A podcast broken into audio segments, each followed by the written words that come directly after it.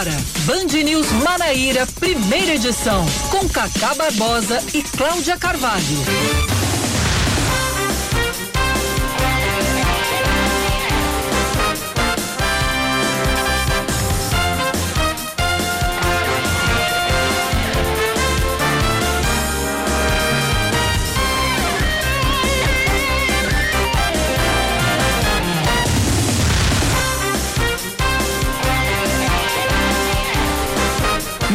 9 horas 24 minutos em João Pessoa, 9 horas 24 minutos na Paraíba. Bom dia, bom dia, bom dia. Hoje é segunda-feira, é dia 6, 6 de setembro de 2021. É véspera de feriado, tá começando o Band News Manaíra, primeira edição comigo, Cacá Barbosa e com Cláudia Carvalho, que já deu o bom dia dela, mas num bom dia a mais não custa, né, Cláudia? Bom dia. bom dia, Cacá. Bom dia para todos os ouvintes, para você que sintonizou o rádio agora. Um bom início de semana. Nós vamos juntos até às 11 horas trazendo as principais informações do estado da Paraíba. O que é que o seu calendário aponta para esta segunda-feira, dia 6 do mês 9 do ano de 2021? Hoje é dia do alfaiate. Parabéns né? a todos os alfaiates. E hoje também é dia do sexo. Pois é. E não sei se você e os ouvintes conseguem imaginar por que, que o, o, o dia 6 de setembro é dia do sexo. Eu dei a dica, né? Já, né? Dia 6 do mês 9. Exatamente. É por causa dessas letrinhas que remetem a. É. Enfim, a outras situações que. Isso que não vem ao caso falar, porque caso tem crianças falar, ouvindo o programa. Exatamente o que de, de, de, determinou-se que o. O 6 de, de setembro seria o dia do sexo. Muito que bem. Então vamos, somente hoje esse. Tá Só. bom, né? É véspera de feriado, né? Pra hoje tá bom, né? É, tá. Pra hoje tá bom. Vamos aos destaques desta segunda-feira, 6 de setembro de 2021. Vamos que vamos.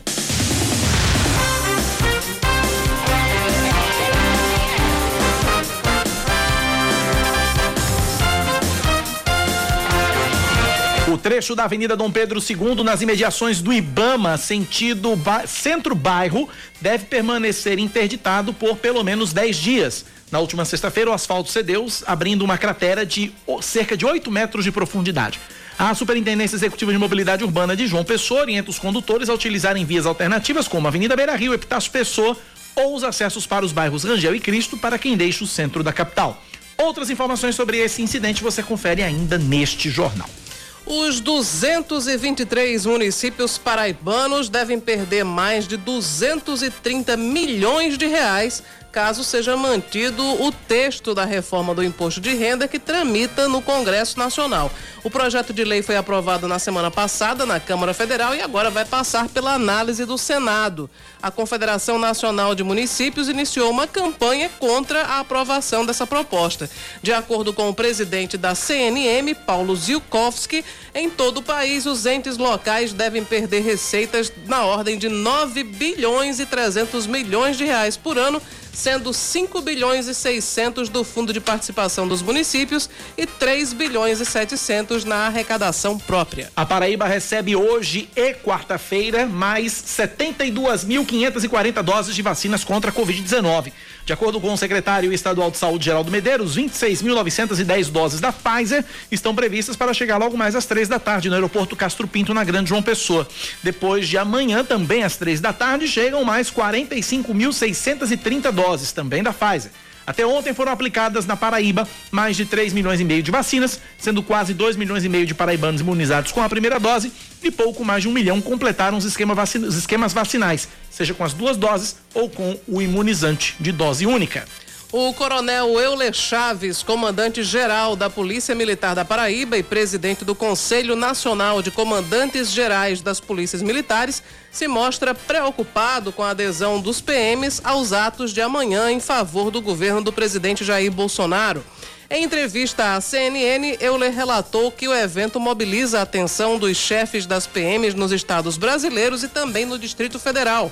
O paraibano afirmou que os comandantes estão comprometidos com a Constituição, as polícias têm hierarquia e são subordinadas aos governadores. Uma carta que reúne ex-presidentes, ex-premiers e parlamentares de 26 países afirma que os atos de amanhã convocados por Jair Bolsonaro podem colocar em risco a democracia no Brasil. O documento traz mais de 150 assinaturas. Dentre os signatários estão o ex-presidente do Paraguai, Fernando Lugo, o ex-presidente do Equador, Rafael Correa, o ex-presidente da Espanha, José Luiz Zapatero, e o vice-presidente do Mercosul, Oscar Laborde. Na carta, eles afirmam que Jair Bolsonaro e seus aliados, incluindo grupos extremistas, policiais, militares e servidores públicos, alimentam temores de um golpe na terceira maior democracia do mundo. Esportes, Cláudia Carvalho e o vexame de ontem. A Polícia Federal decide não deportar os jogadores argentinos que descumpriram a quarentena e chegaram a entrar em campo ontem na partida contra o Brasil pelas eliminatórias da Copa de 2022. Emiliano Martinez, Buendia, Christian Romero e Giovan Lo Celso foram ouvidos pela Polícia Federal e não vão ser investigados por descumprir a lei sanitária. De acordo com a Agência Nacional de Vigilância Sanitária, os quatro, que atuam em clubes da Inglaterra e disseram ter vindo da Venezuela, incluíram informações falsas no formulário de entrada ao Brasil e omitiram a passagem pelo Reino Unido. Pelas regras em vigor, os atletas deveriam ter cumprido uma quarentena de 14 dias, o que não foi feito, mas mesmo assim puderam embarcar de volta para a Argentina sem qualquer acusação formal. Coisa feia. Nove e meia na Paraíba. Tempo.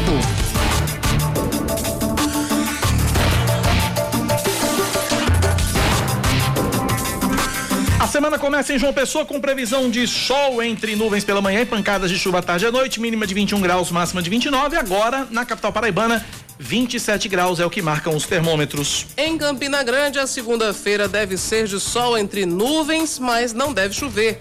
A mínima é de 19, a máxima pode chegar aos 29 graus. E nesse momento faz calor na Rainha da Borborema. 25 graus é o que assinalam os termômetros. 9 horas 30 minutos na Paraíba, 9 e meia, 991119207 é o nosso WhatsApp, o WhatsApp da Band News FM para você participar, interagir e nos ajudar a fazer o noticiário local aqui na Band News FM. 99119207 99119207. Mande sua mensagem e participe da nossa programação até as 11 horas da manhã. Estaremos aqui apostos, interagindo e fazendo o jornal junto com você.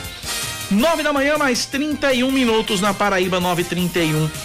Cláudia, esse buraco da Pedro II é o que está dando o que falar desde sexta-feira. As imagens que nós pudemos ver e tivemos acesso desde sexta-feira à tarde são assustadoras. São assustadoras. E tem alguns detalhes que, que eu, é possível observar nas imagens. Primeiro, antes que o carro caísse uhum. no buraco, passava uma van. Sim. Passou uma van, ou seja, poderia ter sido a van. Mas pelo peso, a van abriu e, e, e facilitou, entre aspas, para que o carro que viesse atrás, desafortunadamente, caísse nesse buraco de 8 metros de profundidade. E um outro detalhe, Cláudia, que chamou a atenção: quase que colado com o carro atrás, vinha uma moto a moto freou na hora. Uhum. Imagina o carro e depois a moto caindo. Que loucura.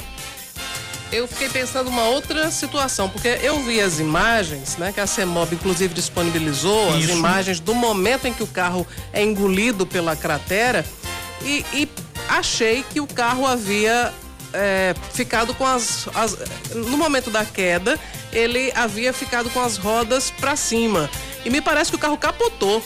E depois. Eu acho que ele deu uma volta, porque é, porque o carro, caiu, o carro caiu de lado. É. Né? O carro foi caindo de lado. A gente vê os pneus para cima é. e ele, ele capotou. E ele caiu com em as... pé. Foi, exatamente. Quer dizer, se houver, se ele tivesse caído né, com, com as rodas para cima, aí a situação tinha sido muito pior, porque havia água ali. Havia daquele... água embaixo.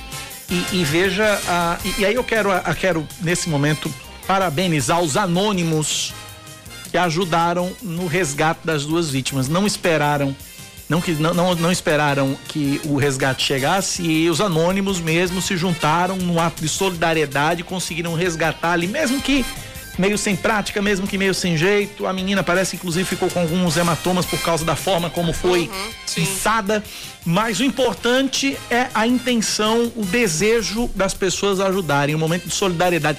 Num momento tão difícil que a gente está vivendo hoje em dia, você vê um ato de solidariedade das pessoas é louvável sempre. Então, parabéns aos anônimos e às anônimas que participaram daquele resgate, ajudaram e tiraram lá as pessoas lá de dentro do buraco. Sobre o buraco, a gente está na linha com o superintendente da CEMOB, George Moraes. Conversa com a gente a partir de agora. Jorge, bom dia mais uma vez, bem-vindo à Rádio Band News FM. Bom dia, Cacá, bom dia, Cláudia, bom dia a todos os ouvintes da Band News. Mais uma vez, satisfação poder comparecer e a CEMOB está à disposição aí para os necessários esclarecimentos.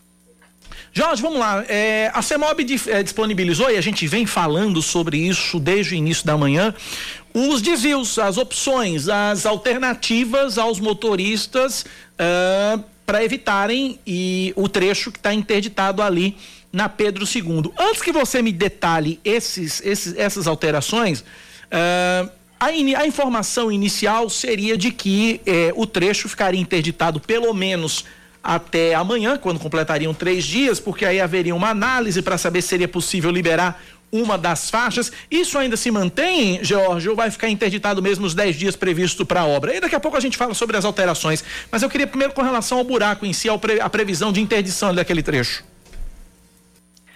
Cacá, eu falei há poucos minutos com o secretário Rubens de Infraestrutura, informação em primeira mão aí para todos os ouvintes da Band News. Infelizmente, não será possível fazer a liberação eh, de uma das faixas da Pedro II no sentido centro BR-230 e esse bloqueio total né, que acontece desde a última sexta-feira permanecerá pelos próximos 10 dias, pelo menos. É essa a expectativa da equipe técnica de engenharia, uh, de que serão necessários entre 10 e 15 dias para que é, o serviço ele possa ser realizado com qualidade e principalmente gerando segurança para todos os usuários. Então, aquele período inicial de três dias para avaliação, né, desde logo antecipo aí para vocês, para vocês possam reproduzir para todos os pessoenses, é que ele se estenderá por pelo menos mais dez dias e em razão disso, Cacá, é, também antecipo em primeira mão aí para vocês, sempre à frente,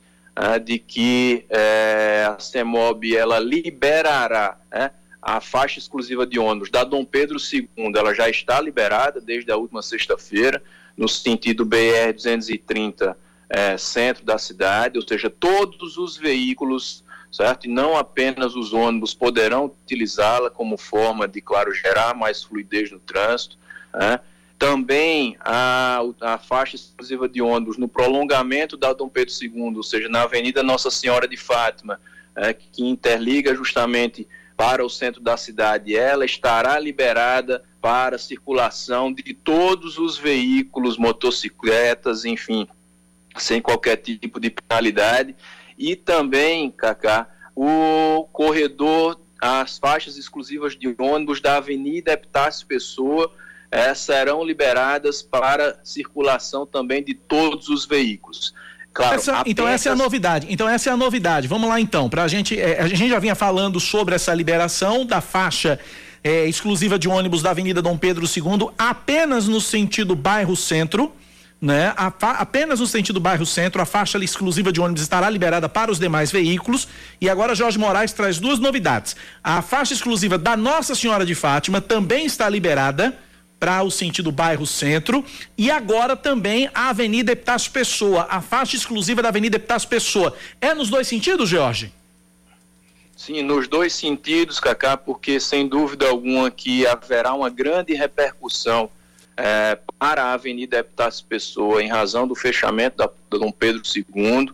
Tá? Então, esse é um dos nossos objetivos, não é como órgão gestor do trânsito Estamos, claro, num período excepcional, onde um dos principais corredores da nossa cidade é, ele foi afetado e, obviamente, nós temos que tomar soluções e medidas alternativas ah, que é, é, minimizem os transtornos da população nesse período de 10 a 15 dias. Agora, Jorge, já claro chegam perguntas que... aqui, Jorge, já chegam perguntas aqui de ouvintes querendo saber o seguinte: e a Pedro II no sentido Centro-bairro não vai ter liberação da faixa exclusiva no sentido centro-bairro? Sim, no sentido, no sentido centro-bairro, ela estará liberada. Então também nos dois sentidos. Pedro II, nos dois sentidos, Sim, então. Nos dois sentidos. Em toda a extensão. A, a faixa exclusiva.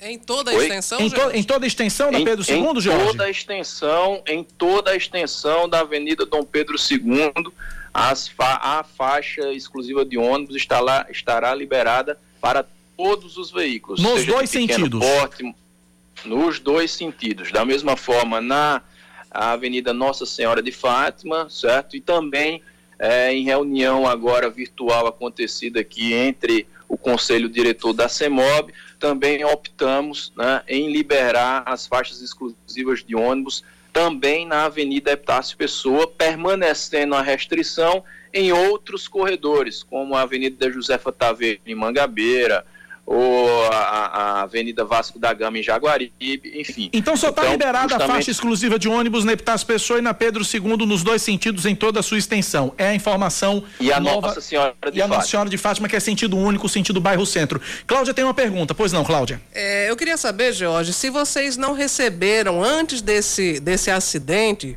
não receberam informações dos condutores porque uh, havia já alguns motoristas contaram que havia um desnível, que eles estavam sentindo um desnível na, na pista. Essa informação chegou até vocês ou não houve nenhuma reclamação? Não, de forma bem objetiva, Cláudia, não chegou ao conhecimento da CEMOB, seja formalmente ou informalmente, nenhuma comunicação, infelizmente, é, houve é, essa surpresa aí para todos.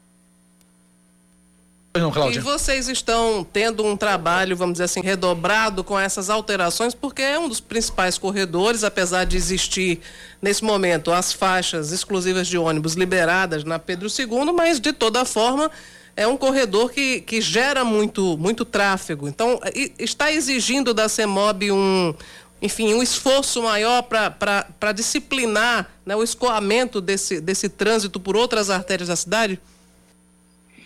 Sim, sem dúvida, Cláudia. É, nós temos como principal objetivo agora é, desafogar as vias coletoras é, da Avenida Dom Pedro II. A principal delas, é, inclusive já pegando o gancho aí é, que Kaká falou do, das rotas alternativas que sugerimos, sem dúvida alguma é a Avenida Beira Rio, é aquele entroncamento é, da Dom Pedro II, havendo desvio pela Avenida Rui Barbosa, cruzando ali o bairro da Torre, para desaguar na Avenida Beira Rio e aqui o cidadão muitas vezes optando pela alça que interliga Beira Rio à BR-230.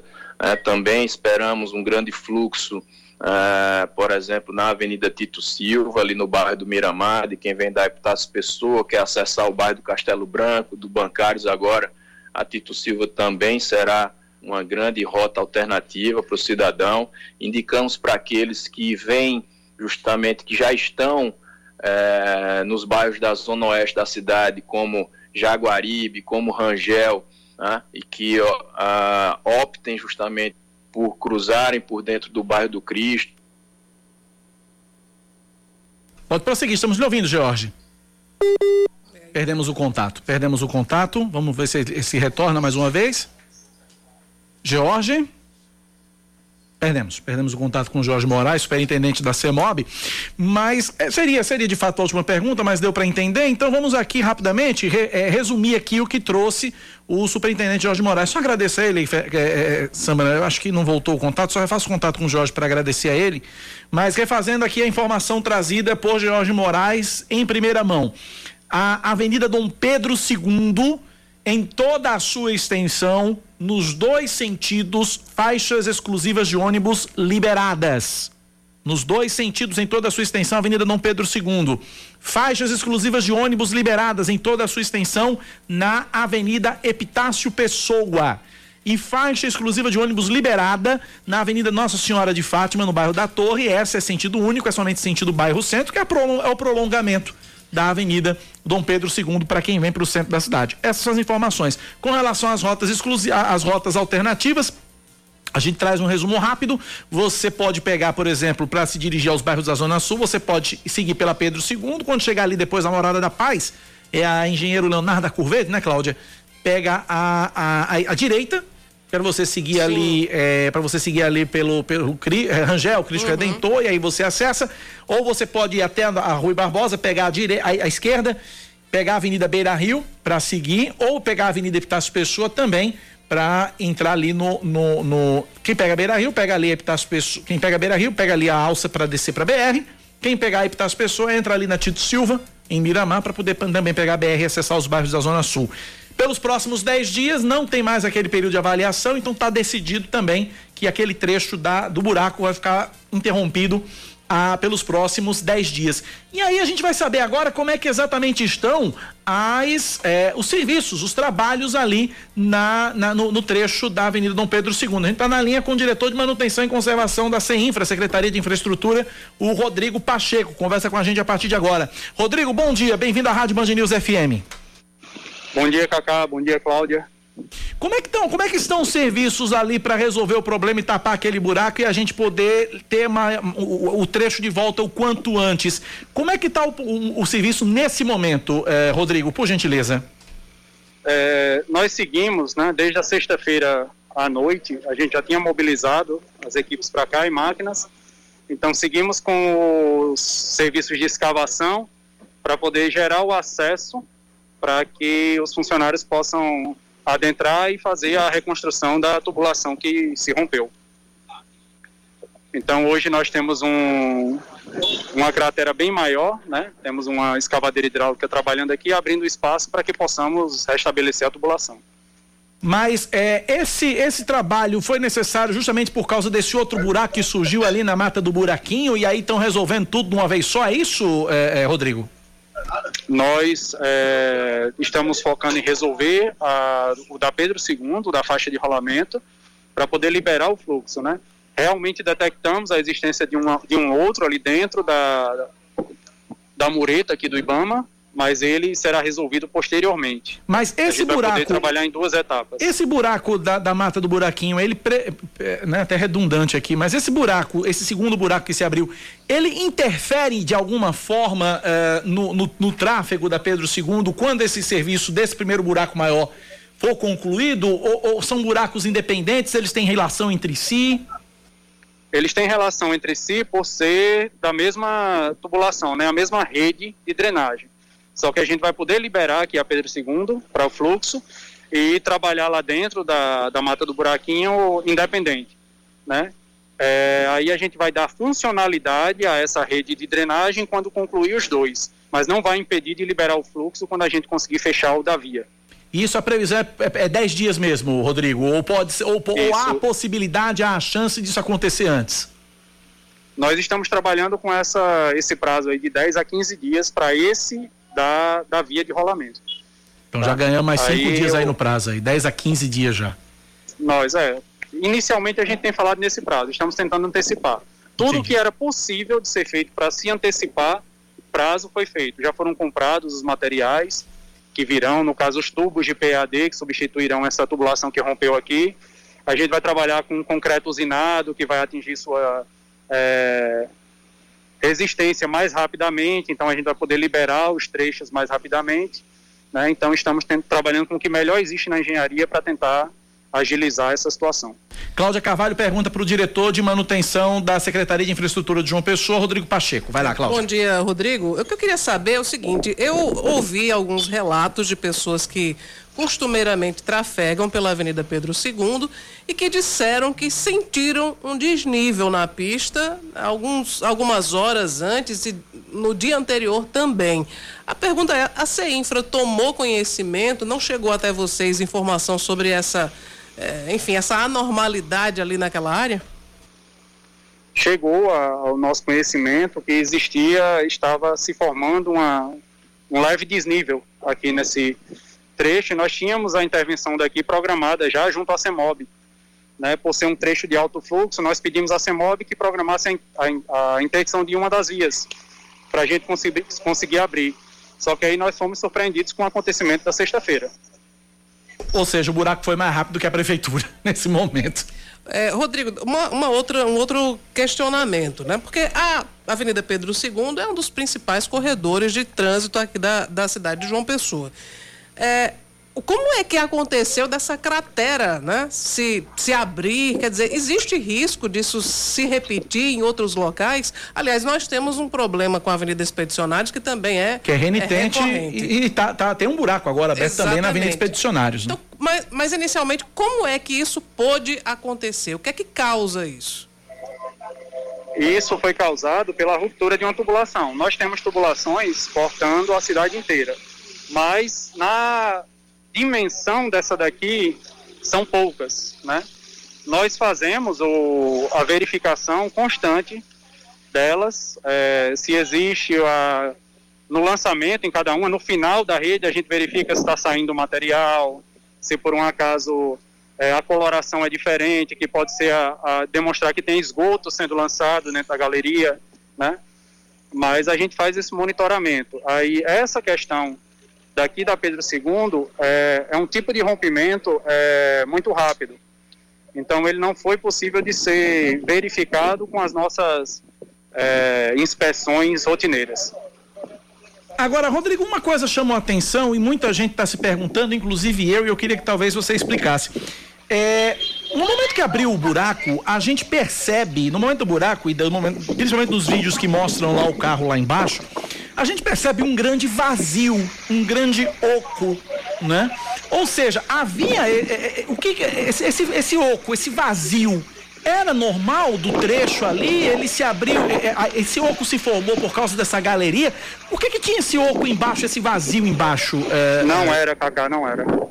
É, todo aquele oco se formou quando o material, aquele material, o fundo do posto de visita rompeu e aí o material foi adentrando e sendo carregado por, esse material. Aí, ou seja, falando o, da outra o fluxo, ou seja, o fluxo da, da, da, água do vazamento foi carregando o, o material e tornando, é isso? É, é, basicamente isso. Para um leigo e entender. isso foi isso foi somado à cratera anterior que é dentro da dos moros do Ibama, que aí lá tinha uma tubulação da Cagepa é, paralela à tubulação da, de água pluvial. Então, as duas romperam e ficou jogando esgoto para dentro da pluvial. Então, esse esgoto dentro da, pluvi, da pluvial ocasionou essa cratera aqui na via. Então, carregou todo esse material e corroeu o fundo da, do PV e carregou todo o material. Cláudia. Existe risco de desmoronamento em outros pontos da Avenida Pedro II, até por causa desse, desse problema principal, vamos dizer assim? Até porque o ouvinte aqui nos lembra, é, um ouvinte aqui nos diz o seguinte, que é, é um trecho, ali aquele terreno ali da Mata do Buraquinho é bastante movediço, né? Tem também esse detalhe. Mas o, o solo aqui da Pedro II, ele é muito bom, né? Para a terraplanagem em geral. Ele é muito bom, então não existe esse risco, a gente já verificou o restante da tubulação, né? não foi detectado nenhum outro ponto de falha, e aí vai ser só restabelecer a, a rede aqui e liberar o fluxo. Como é que está sendo o ritmo do, do, dos trabalhos aí, Rodrigo? Quantas horas a, a, CEINFRA está empenhada e os, os trabalhadores estão empenhados nesse reparo? O ritmo de trabalho aqui está bem intenso a gente tem máquinas e pessoas trabalhando aqui de 7 da manhã a 10 da noite. Ah, inclusive, o próprio prefeito acabou de sair daqui. Ele diariamente tem passado por aqui para verificar o andamento dos trabalhos. E seguimos aqui para tentar cumprir o prazo. Ok. Conversamos, portanto, com o Rodrigo Pacheco, ele é diretor de manutenção e conservação da CEINFRA. Rodrigo, obrigado pelos esclarecimentos, obrigado pelas explicações. Uh, um forte abraço e ficamos na torcida aí para que o trabalho seja concluído quanto antes esse transtorno passe logo. Obrigado, Rodrigo. Muito obrigado. Estamos à disposição. Muito obrigado, então. Resumo da ópera. A CEINFRA sabia, havia programado uma interdição no trecho, mas o buraco foi mais rápido. Pois é o buraco foi mais rápido. Esse aqui é, esse aqui é o resumo da, da, da ópera. Pois é, eu, eu tomei conhecimento, acho que você também, muita gente que passou pelo, pelo local na, na, naquela manhã percebeu que havia um desnível, inclusive é, houve motoristas de Uber que disseram: ah, a gente achava que iria desmoronar mesmo, que Não, iria ter algum problema. Na sexta-feira, quando eu estava vindo para cá à tarde para apresentar o Brasil Gente, o buraco já tinha sido aberto e tal. O motorista do Uber, que é o que me trouxe, ele virou para mim e disse assim: Cacá, Eu passei nesse local quatro vezes só hoje. E eu percebi nas quatro vezes abaixo. No dia, poderia ter sido ele, como poderia ter sido qualquer uhum. outra pessoa. Veja como é assustador esse negócio. Minha mãe passou no, no Uber também por lá e o motorista disse: esse negócio vai desmoronar. Que loucura, que loucura. Agora, aí vem, uma, aí vem a outra questão. Tá resolver, o tráfego está sendo resolvido, as vias alternativas existem, as opções existem, a CEMOB está fazendo a parte dela, a Sempre está lá fazendo seu trabalho. Mas temos um trabalhador, temos um cidadão, um motorista de aplicativo que tomou um prejuízo gigantesco, porque o carro que caiu dentro do buraco era um carro de aplicativo, o cara estava trabalhando. A prefeitura de João Pessoa, inclusive, já foi. Já, parece que já procurou o, o motorista. É, Eles se colocaram Bruno, à disposição. É, se colocaram à disposição. Bruno, Bruno o nome do, do, do é. motorista. E parece que entre, entre eles ali, parece que a coisa já foi meio que, que é, resolvida. Vai ser aberto um processo administrativo, enfim, não vai ser na quarta-feira que ele é. vai receber o dinheiro do carro, mas a prefeitura. Mas o negócio está conversado exato, e está tá disposta a ressarcir o, o dano que ele teve. Mas a cidade ela é repleta de buracos. Como qualquer outra cidade o é. Mas João Pessoa tem uma particularidade que tem mais buraco do que tudo no mundo. E aí o que, que acontece? Muita gente pega e passa por um buraco, ferra com a janta do carro, ferra com a, a, a, o, o, a suspensão, etc, etc, etc. E aí são danos que não são noticiados pela imprensa. Esse de, da Pedro II, óbvio, ganhou repercussão grande, a prefeitura foi lá espontaneamente e procurou o cidadão e resolveu. Mas e os outros? Como é que fica? Como é que fica o direito de quem trafega na cidade de João Pessoa e passa por um buraco e toma um prejuízo, lasca com o carro? A gente tá na linha com o nosso colunista de todas as quintas-feiras, doutor Ricardo Sérvulo, que vai nos orientar ou tentar nos orientar nesse sentido. Doutor Ricardo, bom dia, bem-vindo à Rádio Band News FM. Bom dia, Cacá, bom dia, Cláudia, bom dia aos ouvintes da Band News. Pois é, essa situação que aconteceu, como vocês já relataram, eh, já havia eh, uma percepção por conta de motoristas, por conta de usuários né, da malha, né, da, da, da malha pública que é, tinha uma, uma já estava cedendo, né? Então o asfalto ele já estava cedendo. Por conta disso, o poder público é, ele recebe o pagamento de impostos né, para que seja feita a manutenção, a prevenção e os, os, a devida a devida é, eficiência para a utilização dessa malha pública. E por assim ser, ele tem que responder e que a gente chama na modalidade do, da, da, da, responsabilidade objetiva. Ele, o que, que, é isso? Ele vai responder é, na totalidade para esclarecer é, ao teu ouvinte, ao nosso ouvinte.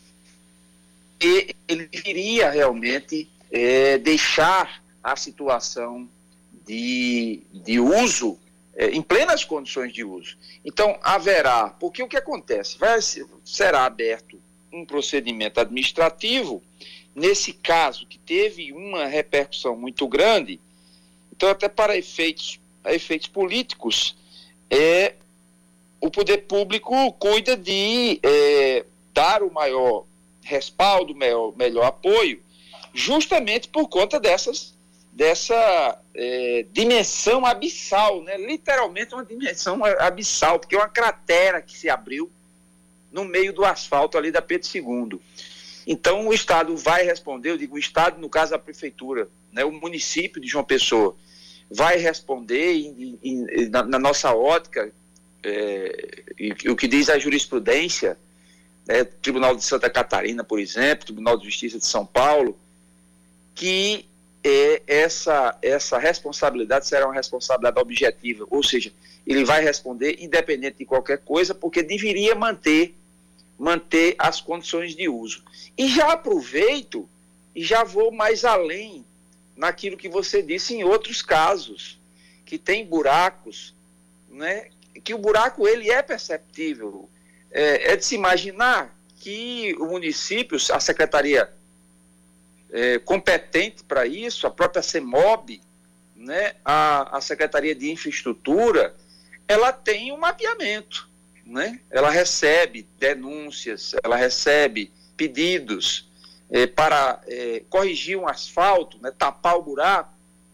E quando não faz isso, essa dita responsabilidade objetiva, essa que ela vai responder é, de todo jeito, né, para que o, o, o nosso ouvinte possa entender, justamente porque, segundo a jurisprudência dos tribunais, segundo outros julgados dos tribunais aqui do Brasil, porque tomou conhecimento de que havia esse risco e também, é, em tese, né, em tese, pelo que, se, é, pelo que, que, que, que narra a, a imprensa, o, o noticiário, é que ela, mesmo sabendo, o poder público, mesmo sabendo de que existia essa probabilidade de ceder o asfalto, de desmoronar o asfalto, cair como caiu, né, abrirem-se valas, ou no caso foi uma vala, né, não fez. Então isso, de plano, já dá uma condição para se exigir do poder público indenização,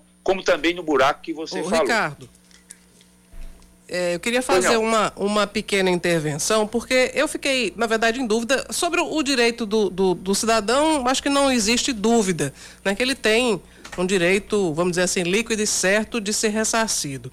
Só que a minha dúvida é aquela questão de da pessoa ganhar e não levar. Claro que nesse caso, pela repercussão intensa que teve, a prefeitura já se dispôs a ressarcir, a, a repor né, o, o dano material que o, o, o, motorista de aplicativo teve. Mas no caso de um cidadão comum, ele não corre o risco de, mesmo tendo razão, mesmo se for acatada a ação, demorar muito e ir para aquela famigerada lista dos precatórios? Não, na verdade, que vai demorar, não tenha dúvida. Né? Não tenha dúvida. E que, e que isso faz parte é, do sistema judicial brasileiro do sistema, da lógica, do sistema de justiça brasileiro.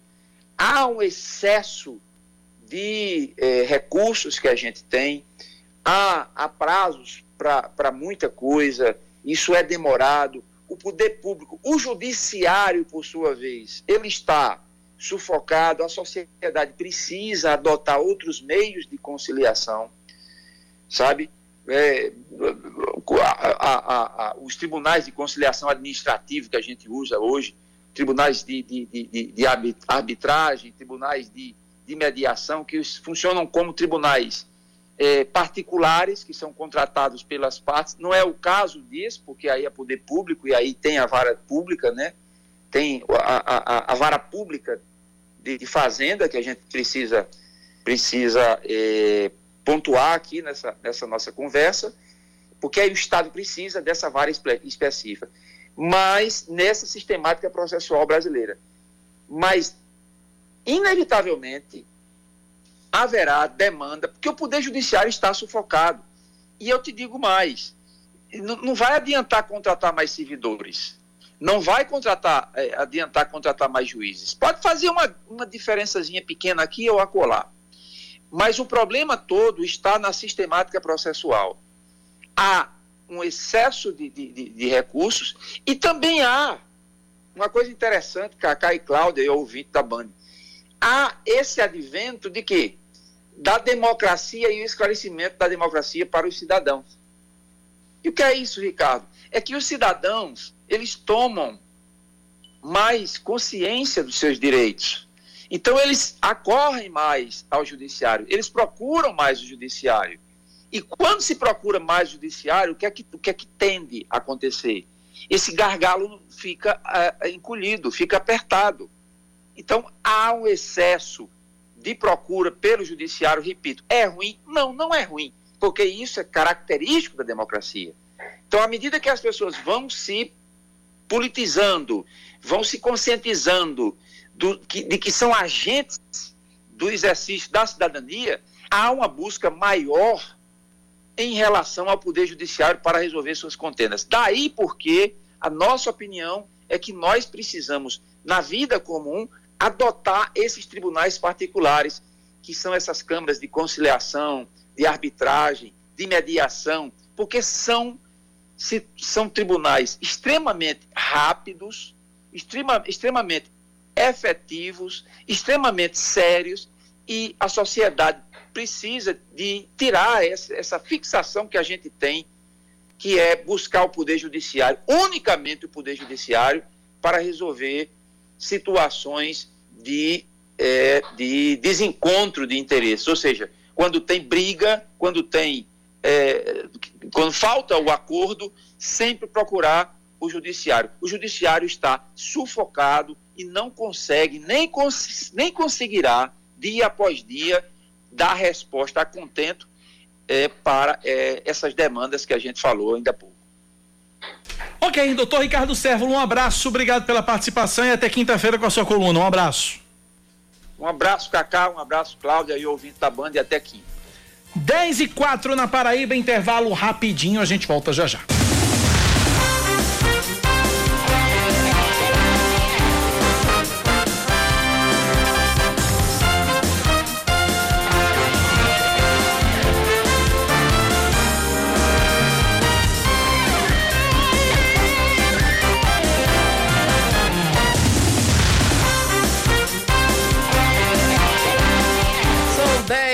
Horas e mais oito minutos. minutos na Grande João Pessoa. Estamos de volta com o Band News Manaíra, primeira edição. O Ministério Público da Paraíba anuncia que vai acompanhar qualquer tentativa de ameaça à democracia, sobretudo ao anúncio de possíveis manifestações para amanhã com a participação de integrantes das Forças de Segurança Pública do Estado. O objetivo é garantir os direitos assegurados aos agentes policiais, mas também assegurar que eles se mantenham dentro dos limites das funções que ocupam, que hajam dentro da legalidade e que cumpram suas obrigações, independente de preferências pessoais, políticas, ideológicas ou religiosas. Essa semana, o Conselho Nacional dos Procuradores Gerais de Justiça do Ministério Público dos Estados e da União anunciou estar atento a possíveis abusos. O Procurador-Geral de Justiça da Paraíba, Antônio Hortêncio Rocha Neto, manifestou apoio aos promotores de justiça que atuam na área militar e no controle externo da atividade policial. A vacinação contra a Covid-19 em João Pessoa está suspensa até amanhã. De acordo com a Prefeitura de João Pessoa, o motivo é o feriado da independência do Brasil. A campanha de imunização na capital deve ser retomada apenas na quarta-feira. A Paraíba se mantém na bandeira amarela e com apenas dois municípios, que são Cacimba de Areia e Dona Inês, classificados com a bandeira laranja, de acordo com a 33ª rodada do Plano Novo Normal do Governo do Estado. A avaliação mostra que a Covid-19 continua presente e que cuidados ainda são necessários, principalmente pela transmissão comunitária da variante Delta em 12 municípios. No entanto, as medidas de controle têm segurado o avanço da pandemia. Desde a 29 avaliação divulgada em 12 de julho, que a Paraíba se mantém com quase 100% dos municípios em bandeira amarela, sem registro da vermelha ou da verde. Sete músicas são classificadas neste fim de semana durante a segunda eliminatória da quarta edição do Festival de Música da Paraíba. Já estão na finalíssima Terra do Acais, de Laís de Oiá, Desgoverno de Tom Drummond, Pássaro de Samir, Pelas Calçadas de Tiago Sotero, Coco Aperreado de Larri ou Larri Brasil, Bandeira de Alcides Prazeres e Pega o Beco de Totonho. A competição termina no próximo dia 10, quando vão ser conhecidos os cinco grandes vencedores. Todas as apresentações dos participantes estão disponíveis no canal TV Funesc no YouTube e são apresentações de altíssimo nível. A cena musical paraibana, Cláudia Carvalho, tem sido extremamente feliz com essas revelações e com, essas, com, com esses nomes aí. Não só esses que se classificaram, mas os que disputaram. Eu vi boa parte do, do da transmissão uhum. do Festival de Música da Paraíba. E cada coisa linda de se ouvir, Cláudia. Parabéns à cena musical paraibana. Pois tá um é, espetáculo, de verdade. A música paraibana, ela sempre foi boa. Hoje ela alçou um outro patamar com muita produção. Verdade. Com uma apresentação muito bacana. Enfim, vamos lá, para mais um destaque. Uma nova pesquisa feita pelo Poder Data em parceria com a Band aponta que 85% dos brasileiros pretendem votar ou em Lula ou em Jair Bolsonaro nas eleições de 2022. Outros 15%, de acordo com o levantamento, afirmam que não votariam nos dois, que estão em primeiro e segundo lugar, de jeito nenhum. Outra pergunta feita foi qual seria a segunda opção dos eleitores de Lula caso ele não seja candidato. 34% disseram votar em Ciro Gomes e 15% no ex-ministro da Saúde, Luiz Henrique Mandetta. Sobre a segunda opção para quem pretende votar em Jair Bolsonaro, 20% citaram o apresentador José Luiz da Atena. Outros 15% afirmaram votar em Ciro Gomes. A pesquisa ouviu 2.500 pessoas e a margem de erro é de dois pontos percentuais para mais ou para menos. A FIFA se manifesta pela primeira vez sobre a suspensão do jogo entre Brasil e Argentina ontem pelas eliminatórias da Copa de 2022. Em nota divulgada nesta manhã, a entidade máxima do futebol lamentou o ocorrido e disse que está analisando toda a situação. Ontem a partida foi suspensa após a entrada em campo de quatro jogadores argentinos que prestaram informações falsas ao chegar no Brasil e não cumpriram a quarentena de 14 dias. Agora a FIFA pode decidir se o jogo vai ser remarcado, anulado ou se os pontos da partida vão ser confirmados para uma das equipes. 10 da manhã, mais 12 minutos agora na Paraíba, 10 e 12. Você participa com a gente pelo nosso WhatsApp 9911-9207, 9911-9207. Ouvinte Carlson diz que a, a, os buracos na Cardoso Vieira com Henrique Siqueira, ali na altura do Varadouro, continuam e devem continuar por um bom tempo, porque o foco agora eu acho que vai ser agora todo o foco da CEINFRA vai ser pro buraco da Pedro II, uhum. então tem que ter um pouco de paciência mesmo, porque não vai ter outra justificativa. Já vou adiantando logo a resposta da prefeitura, é isso mesmo. Né? Tem um outro ouvinte também que relatou um pouco mais cedo, Cláudia, que estão voltando, depois do tapa-buraco ali na rua do Detran do Valentino, os buracos estão voltando lá também. Então, serviço mal feito dá nisso, né? Eh, tivemos aí a demonstração do ouvinte aí dizendo que lá na, lá na, na rua do, do Detran do Valentino os buracos estão voltando. É, os buracos estão em alta ou em baixa, né? É, embaixo, no ou caso. Embaixo. 10 e 13 na Paraíba, os depoimentos de Marcos Tolentino e Marconi Albernaz de Faria, apontado como lobista da Precisa Medicamentos, devem marcar o retorno das audiências na CPI da pandemia na semana que vem. Não vai ter protesto, não vai ter audiência essa semana por causa dos atos de 7 de setembro. Essa é a expectativa.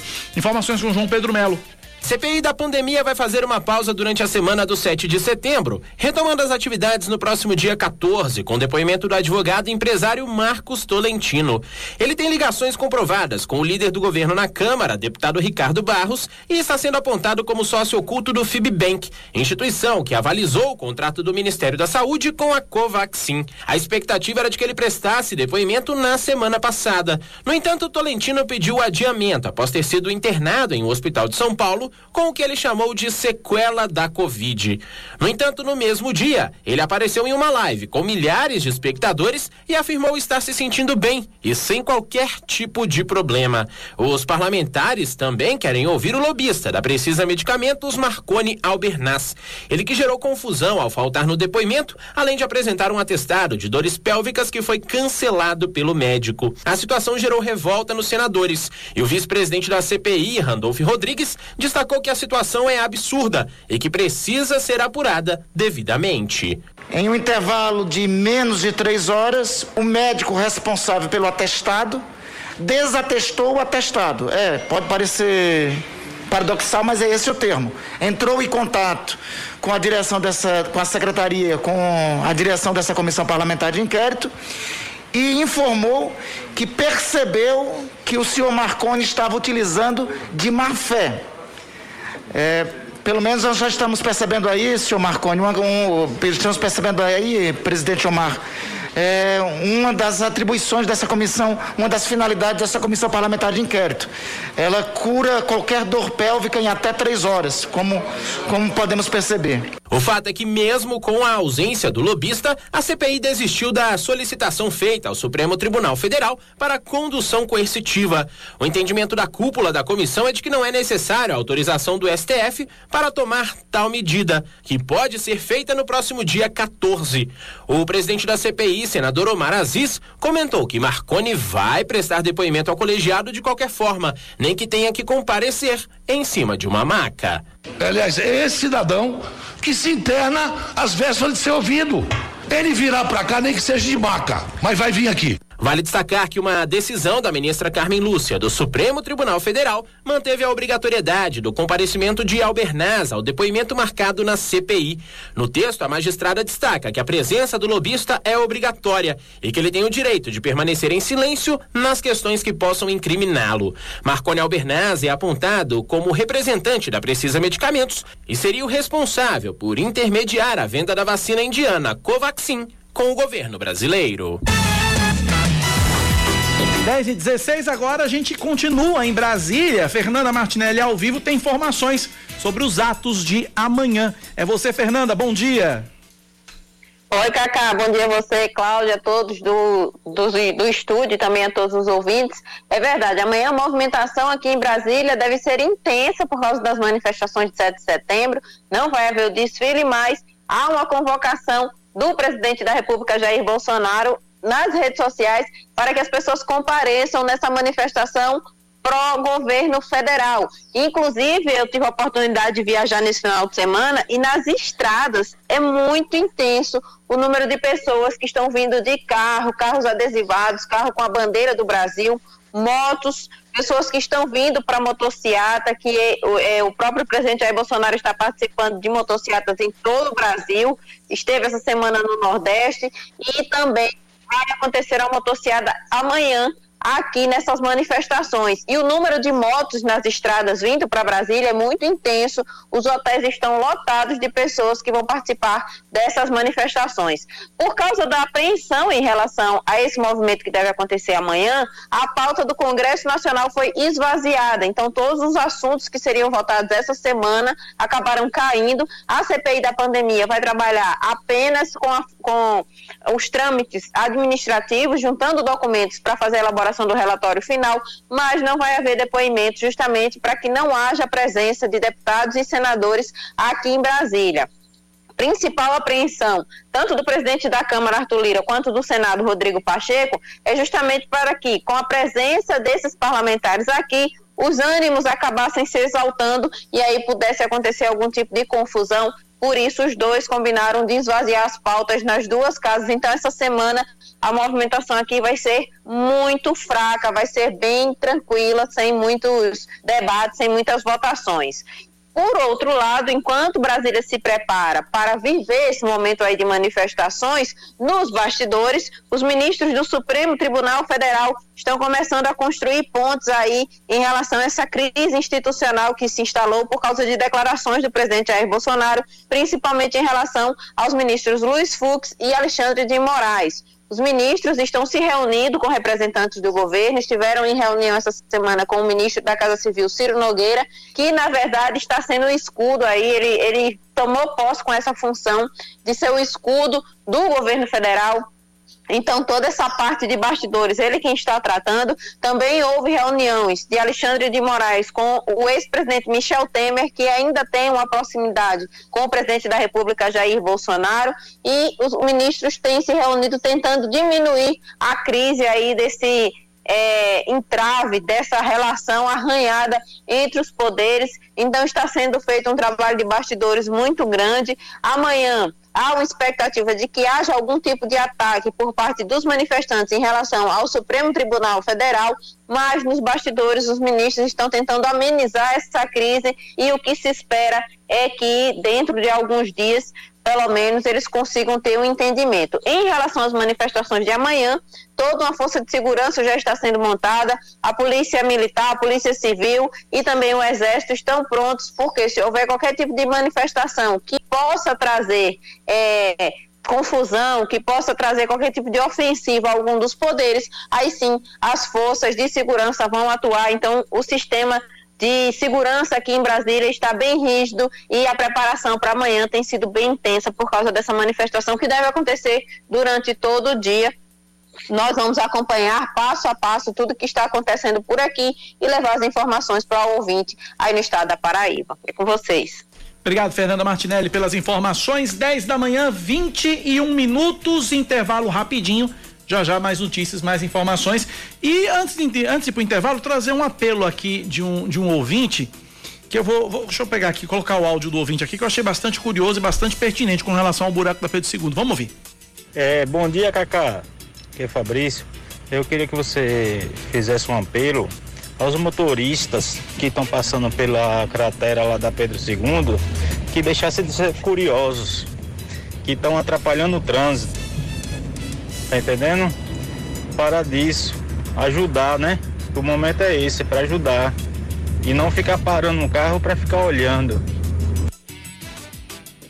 Ou seja, trabalhem a curiosidade e deem celeridade ao trânsito na Pedro II, que já está bastante complicado. O caba vai na curiosidade, andando devagar para ver como é que tá o negócio, para quê? É engenheiro? Tá querendo cair no buraco também? Quer cair no buraco também? 10 e 22 intervalo, agora sim a gente volta já já. Você está ouvindo Band News Manaíra, primeira edição.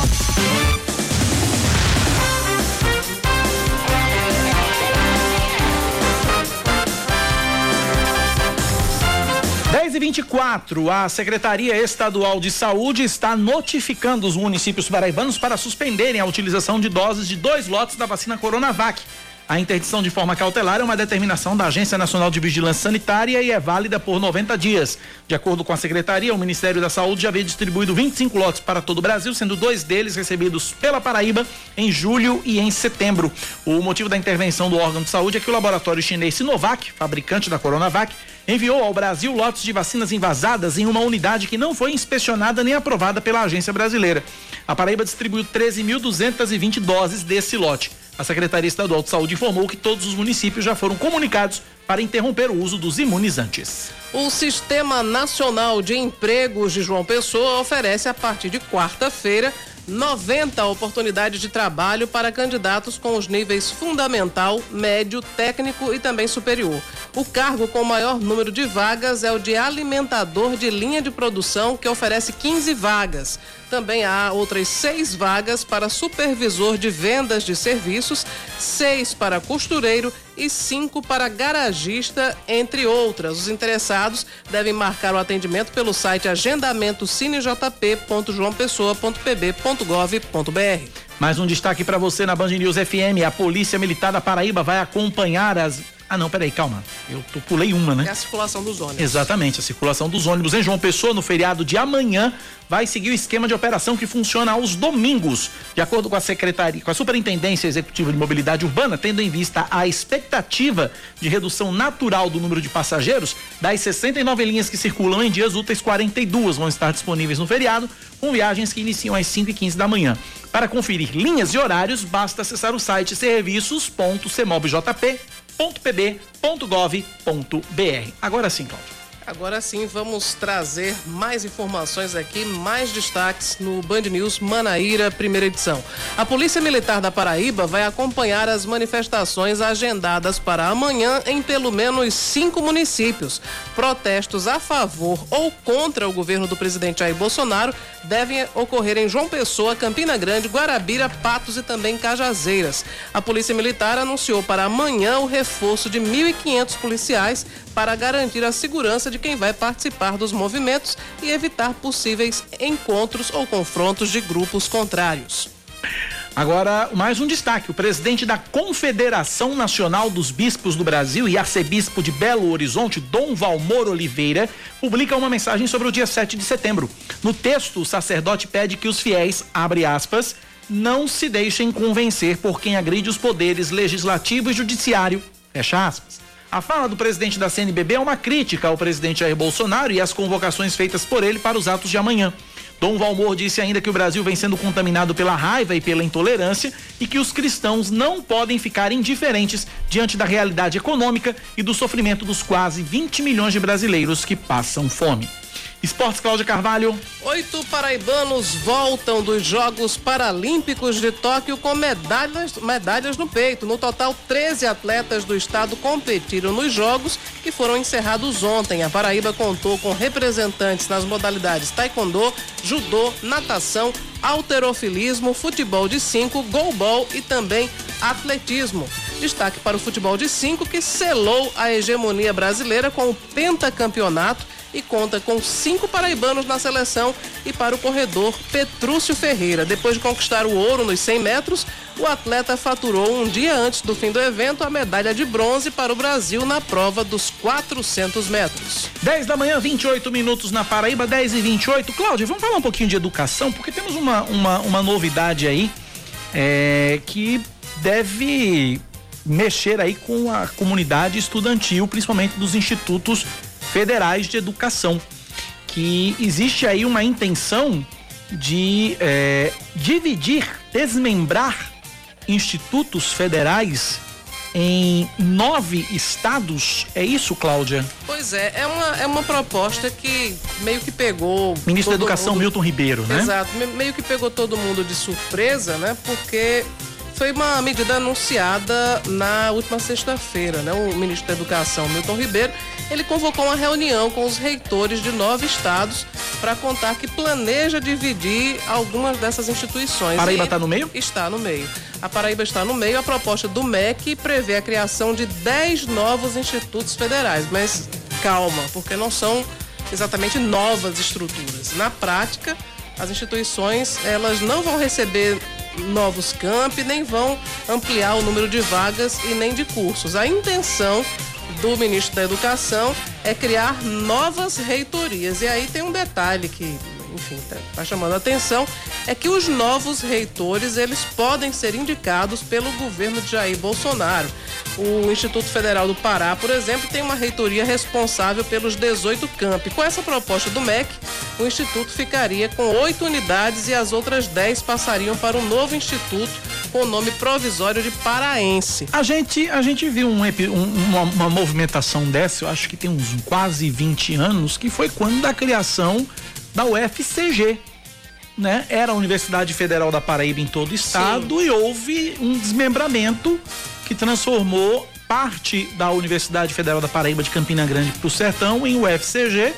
E o presidente da época, acho que era Fernando Henrique Cardoso, se eu não estou enganado, indicou, na época, acho que era Thompson Nariz É, o Thompson Maris como o- reitor o pro tempore para gerir essa- essas universidades. Então a gente tá vendo, pode ver isso de novo, só que agora no, no IFPB. Exatamente. Nós tentamos, a nossa, nossa produção tentou contato com o reitor, o Nicásio Lopes, mas ele está nesse momento participando de uma, de uma reunião por videoconferência, porque existe uma, uma, uma informação de que, apesar de não aumentar o número de campi e nem os cursos, enfim, nem as vagas, mas aumentaria o número de servidores, porque para as novas reitorias vão precisar de funcionários né, para assessorar esses novos reitores. E aí, enfim, abre-se a, a possibilidade de concurso, enfim, tem, tem uma série de, de, de situações para serem analisadas aí nesse.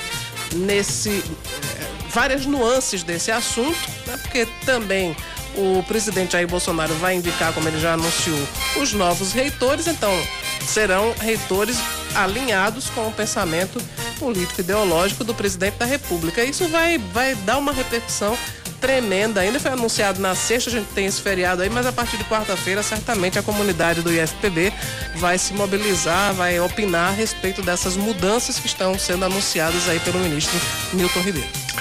10 da manhã, mais 32 minutos agora na Paraíba, 10 e 32 Deixa eu abrir um parênteses aqui para um assunto que me chamou a atenção aqui, Cláudia.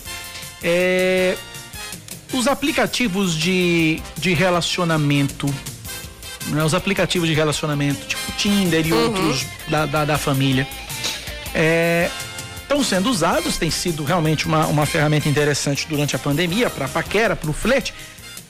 Só que agora foi incluído Cláudia, Cláudia Carvalho para na- na- nas conversas entre os, os matches, né, os crushes que se juntam Sim.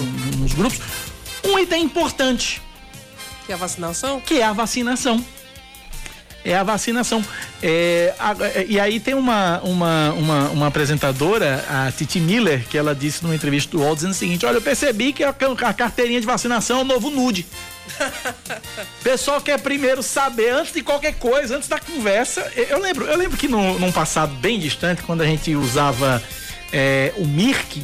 Já usou o Mirk, Cláudia? Já usei o MIRC e o ICQ. ICQ. Mas no Mirk, nos canais que tinha, né? No, no Mirk, eu lembro que as perguntas básicas do bate-papo era oi, de onde. no- Nome, idade, de onde tecla e o que faz da vida, né? Agora seria também se está imunizado. Agora temos a quinta. Você tomou a vacina? Qual foi a vacina que você tomou? Ah, e aí, o que que acontece? O pessoal tá colocando, Cláudia, a foto do comprovante de vacinação no perfil. Não tem um carrosselzinho de Uhum, fotos sim, lá que as sim. pessoas. Pois é, aí dentre as fotos tem a foto do cara fazendo poses e tal, essa Aham. coisa toda. E uma das fotos que o pessoal tá colocando é o cartão de vacinação. Isso é muito bom, na verdade. É o que é muito bom, mas é curioso, né? Sim, uma mudança de hábito, Mudança né? de hábito, uma A mudança de postura, mudou tudo, de cultura. inclusive também as informações importantes nos aplicativos de relacionamento. E que bom que as pessoas estão preocupadas com isso, né? Pois é. E aí um dos estudantes, um rapaz de 23 anos que colocou a foto que fez isso, diz o seguinte, que não tem vontade de se envolver com pessoas que negam fatos sobre a pandemia ou que acham que a doença é uma bobagem. De certa forma, ao ver meu perfil, você já sabe que eu não sou negacionista. Eu também já consigo saber que a pessoa com quem, em quem eu estou dando like também não é negacionista. Então tá aí, a vacina também interferindo, Cláudia Carvalho, nas paqueras e nos relacionamentos. 10 e 34 na Paraíba, amanhã, 7 de setembro, feriado, independência do Brasil e feriado nacional. E a gente vai trazer rapidinho o que abre o que fecha amanhã, 7 de setembro. Comércio. Sindicato dos Comerciários eh, informou que quem foi escalado para trabalhar vai receber aí 57 reais de ajuda de custo e uma folga em até 30 dias. A vacinação contra a Covid-19 está suspensa desde ontem, só deve ser retomada na quarta-feira. Transporte coletivo circula com quadro especial de viagens e esquema de domingo, 42 linhas à disposição das 69 disponíveis. Tribunal de Justiça da Paraíba não há expediente amanhã. Tribunal Regional Eleitoral tem plantão judicial apenas para casos urgentes. Ministério Público também não tem expediente amanhã. Repartições do Estado da Prefeitura também não tem expediente amanhã. Hoje é ponto facultativo no município.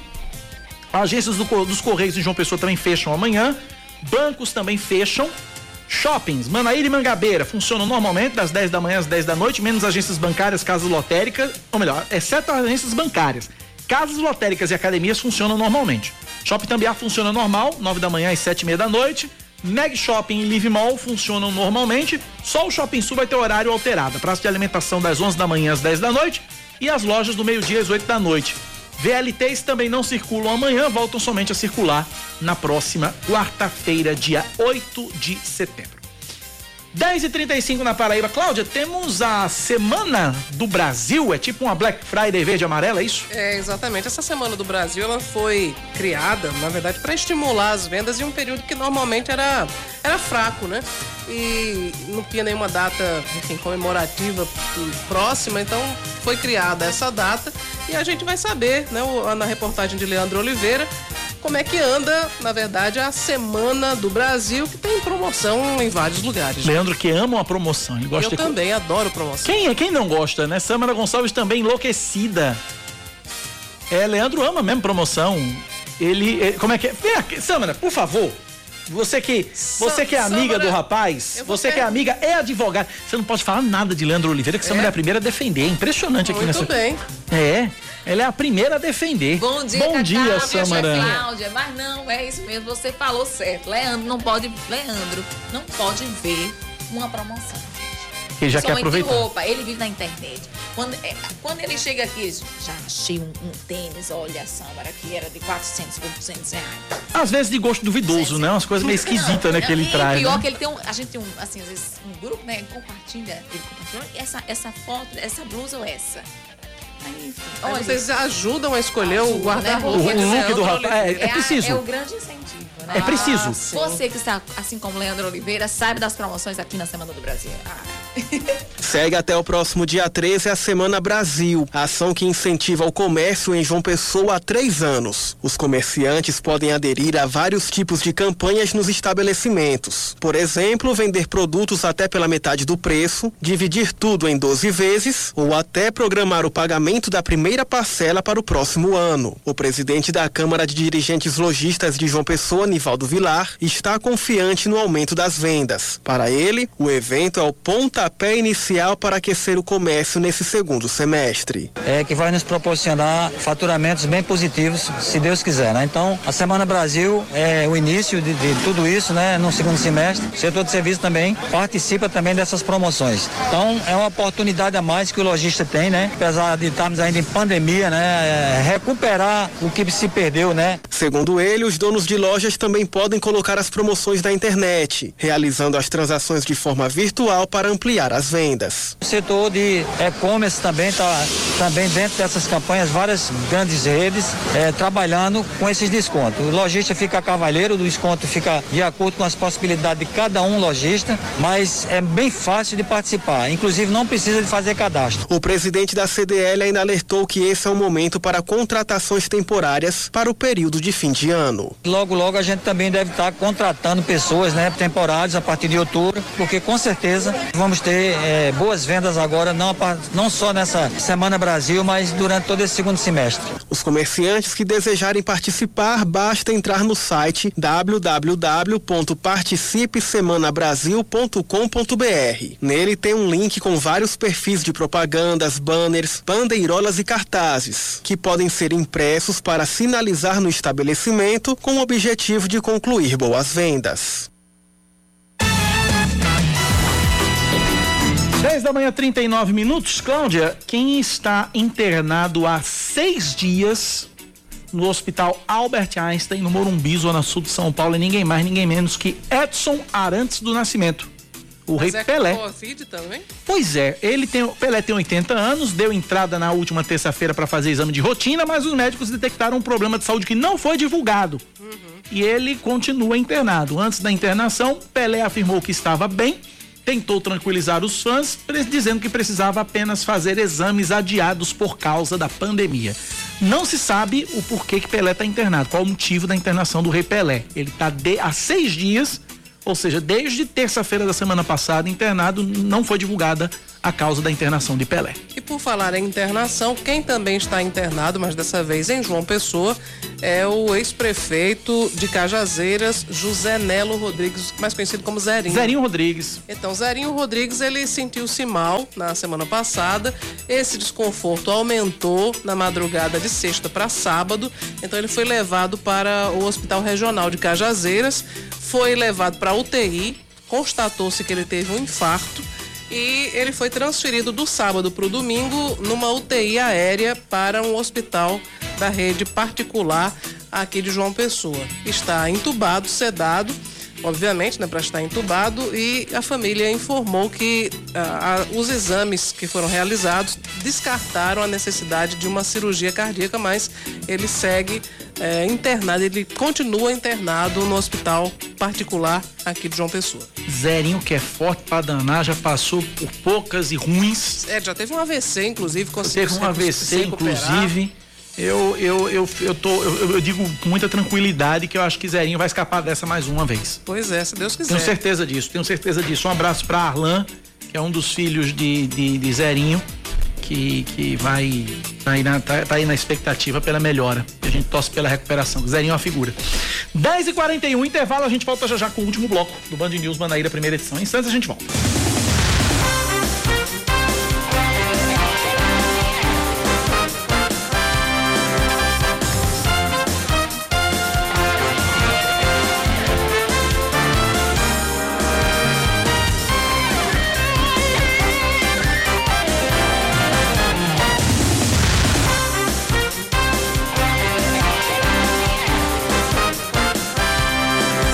10 horas e 43 minutos. Estamos de volta com Band News Manaíra, primeira edição.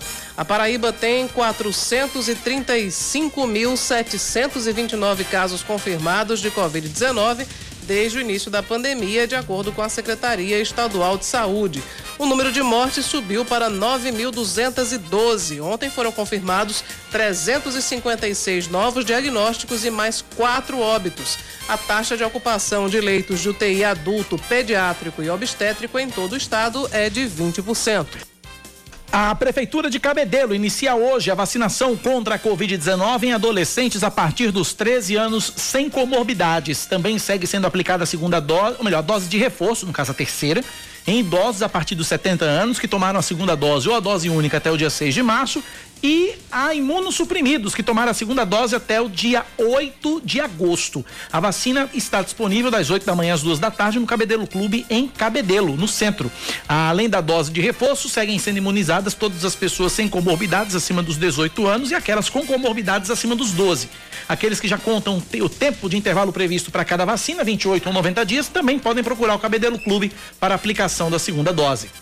O terminal rodoviário de João Pessoa espera movimentação de cerca de 30 mil passageiros até quarta-feira, devido ao feriado da independência do Brasil. A expectativa de embarques e desembarques é 30% superior ao índice do mesmo período do ano passado.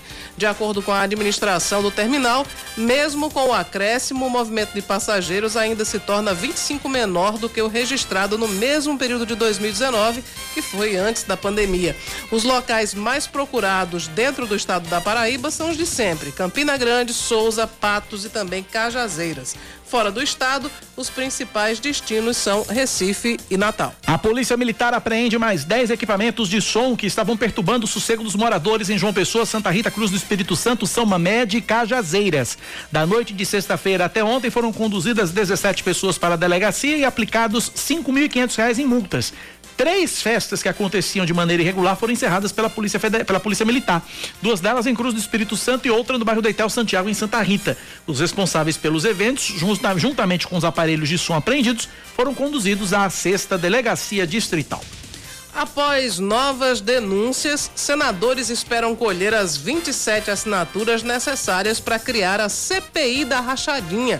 A pressão cresceu depois que um ex-assessor deu detalhes de como funcionava o esquema nos gabinetes de Carlos Bolsonaro na Câmara do Rio de Janeiro e de Flávio Bolsonaro quando era deputado estadual. Marcelo Luiz Nogueira dos Santos disse, entre outras coisas, que Ana Cristina Vale, ex-mulher de Jair Bolsonaro, comandava o recolhimento de salários dos funcionários. A devolução, de acordo com ele, chegava a 90%. Falar de esportes agora, Valtteri Bottas, o finlandês, vai correr pela Alfa Romeo em 2022. O anúncio foi feito nesta manhã pelos canais oficiais da Fórmula 1. Bottas, atualmente na Mercedes, é companheiro de equipe de Lewis Hamilton desde 2017 e disse que está animado para este novo capítulo da carreira. O finlandês tem nove vitórias na principal categoria do automobilismo mundial. 10 e 47 hora dele. Esportes com Yuri Queiroga. Levando um gol aos 49 do segundo tempo, o Botafogo cedeu o empate para o Tombense, chegou ao quarto jogo seguido sem vitória e saiu do G4 do Grupo A da Série C. Tem 22 pontos, tem dois pontos de diferença para o líder Manaus, que é o próximo adversário na rodada do próximo domingo, mas completa uma sequência ruim. Depois de uma boa sequência, sem derrotas, no comando do Gerson Guzmão, agora vem uma primeira sequência mais extensa, sem vitórias. E depois de alguns jogos em que o Botafogo pecou muito, teve um futebol deficitário, pobre de criação e que teve também falhas e inconsistência na defesa, o Botafogo terminou pagando por uma desatenção rara no final do jogo e o resultado meio que soou como injusto, porque durante toda a partida o Botafogo foi superior, teve uma postura diferente, propôs, ameaçou o Tombense, criou chances, fez o goleiro adversário trabalhar. Mas aí entrou aquilo que parece fazer parte do folclore do Botafogo. Não adianta você ter o melhor dos elencos e o melhor treinador. Sendo o Botafogo, parece que é um destino levar gol nos acréscimos e se complicar numa competição ou numa partida que já parecia estar ganha. E foi isso que aconteceu de novo com o Botafogo enfrentando o Tombense.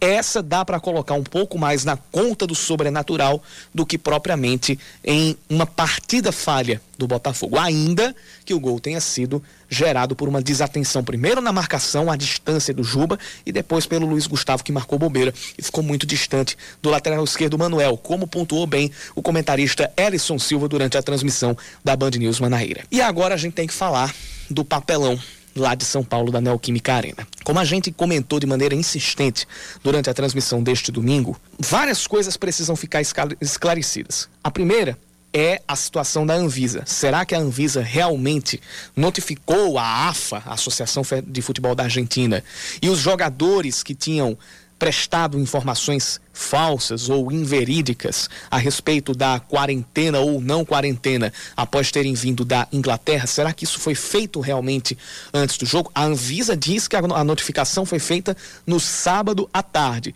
Já o Lionel Scaloni disse que ninguém tinha sido notificado dessa situação. Então são versões conflitantes e algo precisa ser esclarecido, uma investigação a fundo precisa ser feita. A outra coisa é se a Conmebol realmente costurou um acordo e com quem ela poderia ter costurado esse acordo para que os quatro jogadores pudessem entrar em campo, mesmo que eles não tivessem cumprido com a quarentena e tivessem omitido ou falsificado informações para a vigilância sanitária brasileira. Se a Conmebol fez esse acordo, ela é digna até de ser banida do futebol. Isso eu não estou dizendo que esteja previsto em punição da FIFA, mas moralmente se submete ou submete o futebol sul-americano a uma patifaria sem tamanho, desrespeitando a todas as pessoas que morreram ou têm alguma outra consequência da pandemia da Covid-19, em detrimento apenas do seu lucro, do seu dinheiro, nem dos próprios jogadores, mas do dinheiro que vem para ela comercialmente falando. E se houve um acordo, há uma outra parte beneficiada ou uma outra parte que deu vazão para esse acordo. Quem teria sido? Fala-se numa autoridade brasileira. Quem teria sido essa autoridade? Essas perguntas precisam ser respondidas o quanto antes e da maneira mais precisa possível. Os responsáveis têm que ser apontados e precisam ser punidos da forma mais exemplar que houver.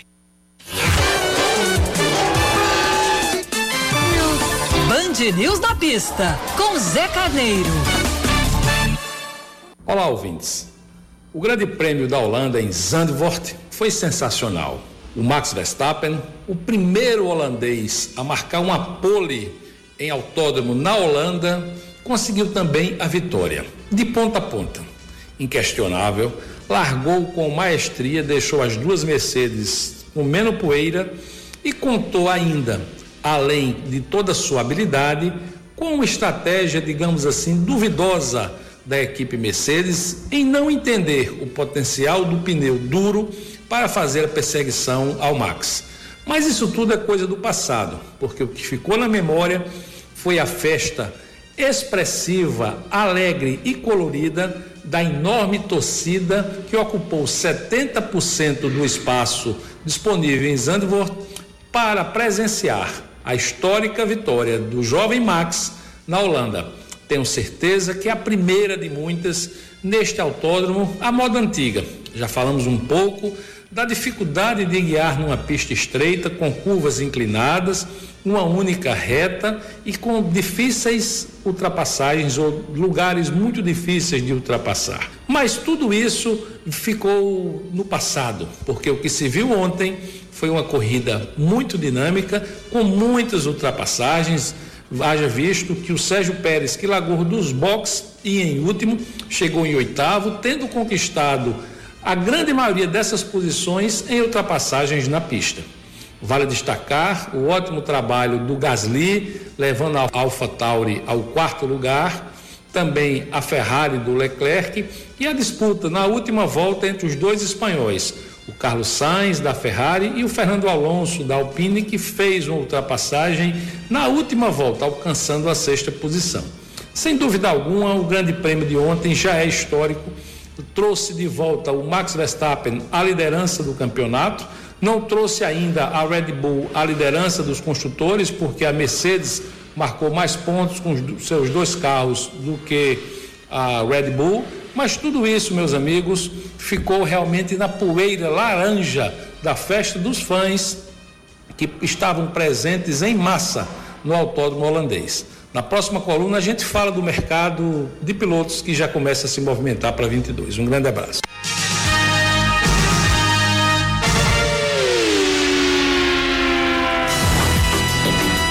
10 da manhã, 54 minutos na Paraíba, 10 e 54. Olha, Cláudia, o prefeito João Pessoa, Cícero Lucena, visitou agora pela manhã a família da estudante Clara Queiroz, que vem ser aquela jovem, aquela adolescente que estava dentro do carro que caiu no buraco na Pedro II, sexta-feira à tarde. Cícero esteve com a estudante, com a mãe dela e ofereceu aí toda a estrutura de saúde da prefeitura, assistência médica e psicológica, colocando tudo à disposição da família. O prefeito também se colocou à disposição para ajudar na recuperação de Clara. Durante a visita, a estudante que passa bem, Cícero Luciano lembrou da importância, caso a família julgue necessário, de se fazer um acompanhamento psicológico. Então tá aí, portanto, o prefeito Cícero Lucena visitando a família da estudante que estava dentro do carro que caiu dentro do buraco da Pedro II.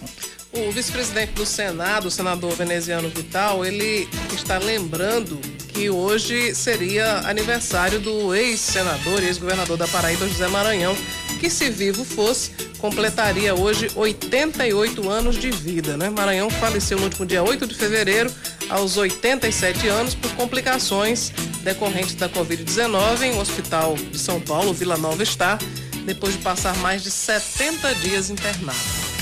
10 da manhã, 55 minutos na Paraíba. Cláudio, eu sei que você gosta, ama, é louca, apaixonada, arriada os quatro pneus e o step por gatos. Sim. E eu vou falar de gatos, mas não Que são os gatos, os gatos felinos. Ah, não são? Não, não são. Ah, então eu não sou apaixonada por esse Não, esses não. Esses não. Os que você gosta são os gatos que fazem miau. É, que são fofinhos. São fofinhos. Esses Fazem gatos. mal pra ninguém. É, esses gatos não são nada fofinhos.